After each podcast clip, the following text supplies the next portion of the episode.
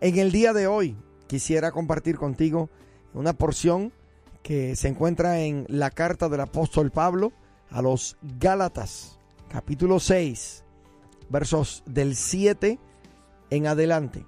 Gálatas, capítulo 6, versos del 7 en adelante. Mira lo que dice allí.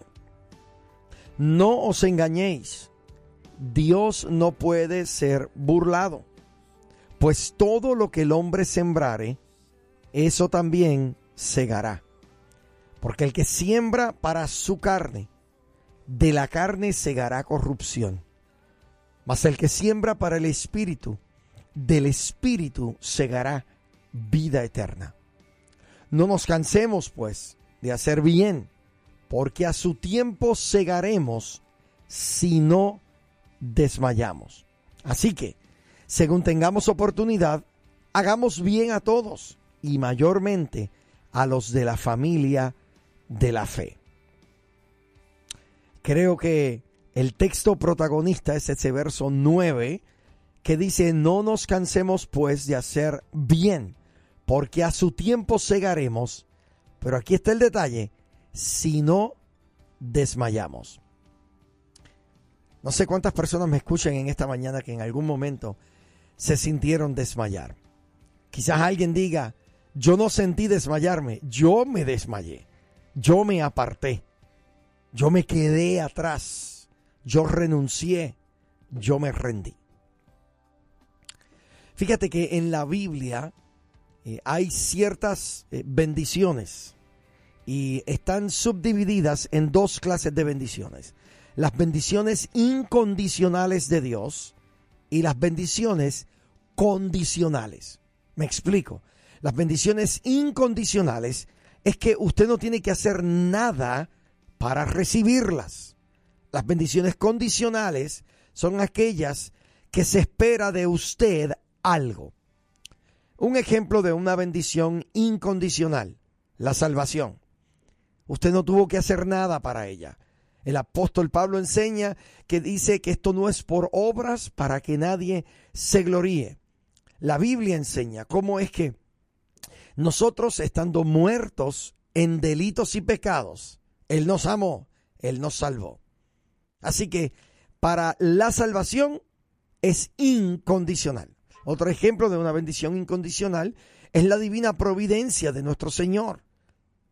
Ahora bien, bendiciones condicionales son bendiciones que están condicionadas a algo.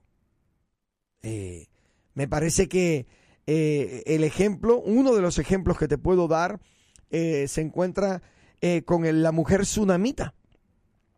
La mujer tsunamita, el siervo de Dios, el profeta de Dios, le dice, para este tiempo, el año que viene, abrazarás un hijo. Y mire qué interesante, la mujer no le creyó. La mujer le dijo, no hagas burla de tu sierva. En otras palabras, le estaba diciendo, mentiras, no te creo. Pero dice la Biblia que al año siguiente, al tiempo señalado por el varón de Dios, esta mujer dio a luz un hijo. Mire qué interesante. Por mucho tiempo hemos escuchado en muchos círculos evangélicos, tienes que creerlo para recibirlo. Si no lo crees, no lo recibes. ¿Has escuchado eso anteriormente? Pero aquí tenemos un ejemplo de una que no creyó y sin embargo recibió la bendición. Oiga bien, ¿por qué? Por el deseo de Dios de bendecirla. El hecho de que Dios quiso hacerlo de esa forma. Ahora bien, esta mujer tiene una característica y es que Dios amarró el milagro de ella a una bendición condicionada. Su bendición estaba directamente ligada a su eh, capacidad de bendecir al hombre de Dios en su vida. Porque fíjate, era estéril y logró dar a luz un hijo cuando bendijo al hombre de Dios. Ella fue donde su marido y le dijo, oye, este hombre siempre que pasa por nuestra casa deja un ambiente eh, glorioso, la atmósfera cambia, las cosas cambian. Yo no quiero que él simplemente pase, yo quiero que él se quede. Vamos a hacer una habitación y en esa habitación vamos a poner una cama, una mesa, una silla y una lámpara para que cuando Él llegue, pose, se quede. En el momento en que esta mujer tuvo a bien bendecir al hombre de Dios, mire esto, el hombre de Dios le dice a su siervo, oye, esta mujer ha estado muy solícita por nosotros. ¿Qué podemos hacer por ella? Ahí fue donde el siervo le dijo, ella no puede dar a luz. Y ahí fue donde él la llamó.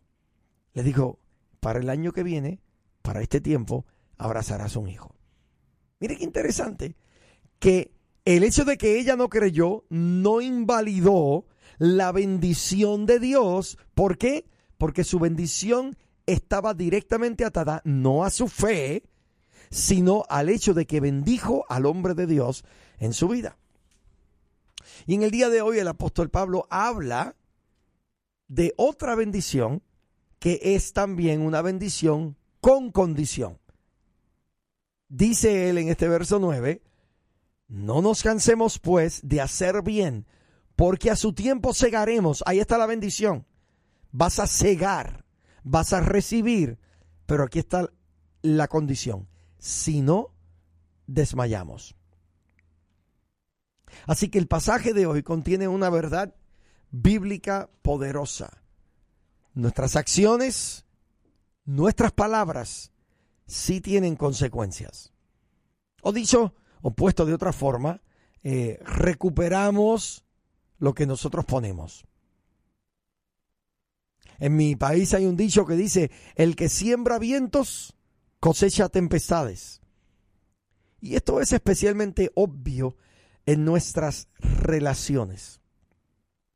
He tenido la oportunidad de reunirme eh, con algunas parejas en la iglesia eh, para hacer consejería pastoral y una de las cosas que puedo notar es que cuando en la pareja hay discordia, no hay buena comunicación, hay un, constante estado de pelea, es debido a lo que uno está sembrando y está cosechando lo que precisamente está sembrando.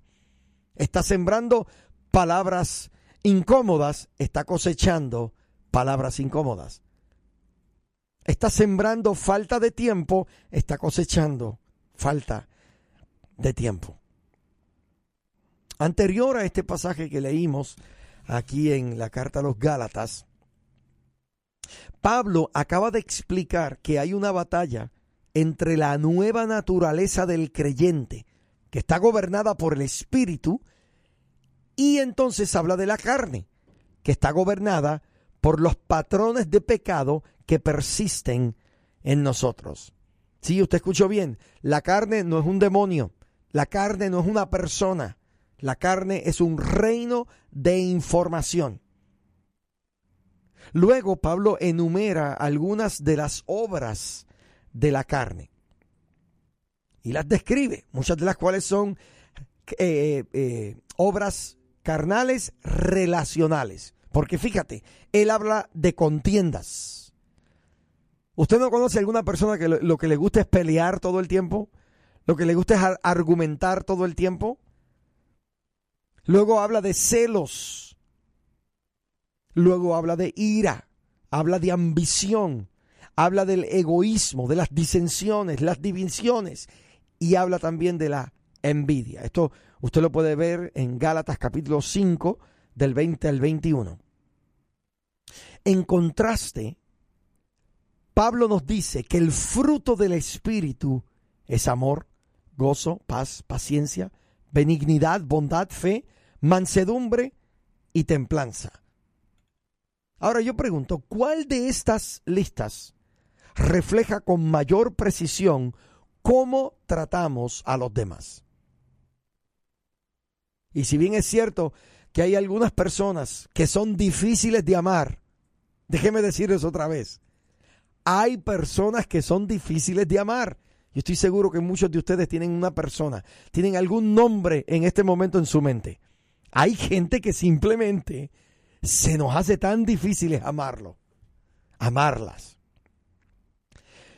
Pero sembrar el fruto del Espíritu en esas relaciones cosechará un corazón perdonador, un carácter piadoso y una obediencia fiel en nosotros.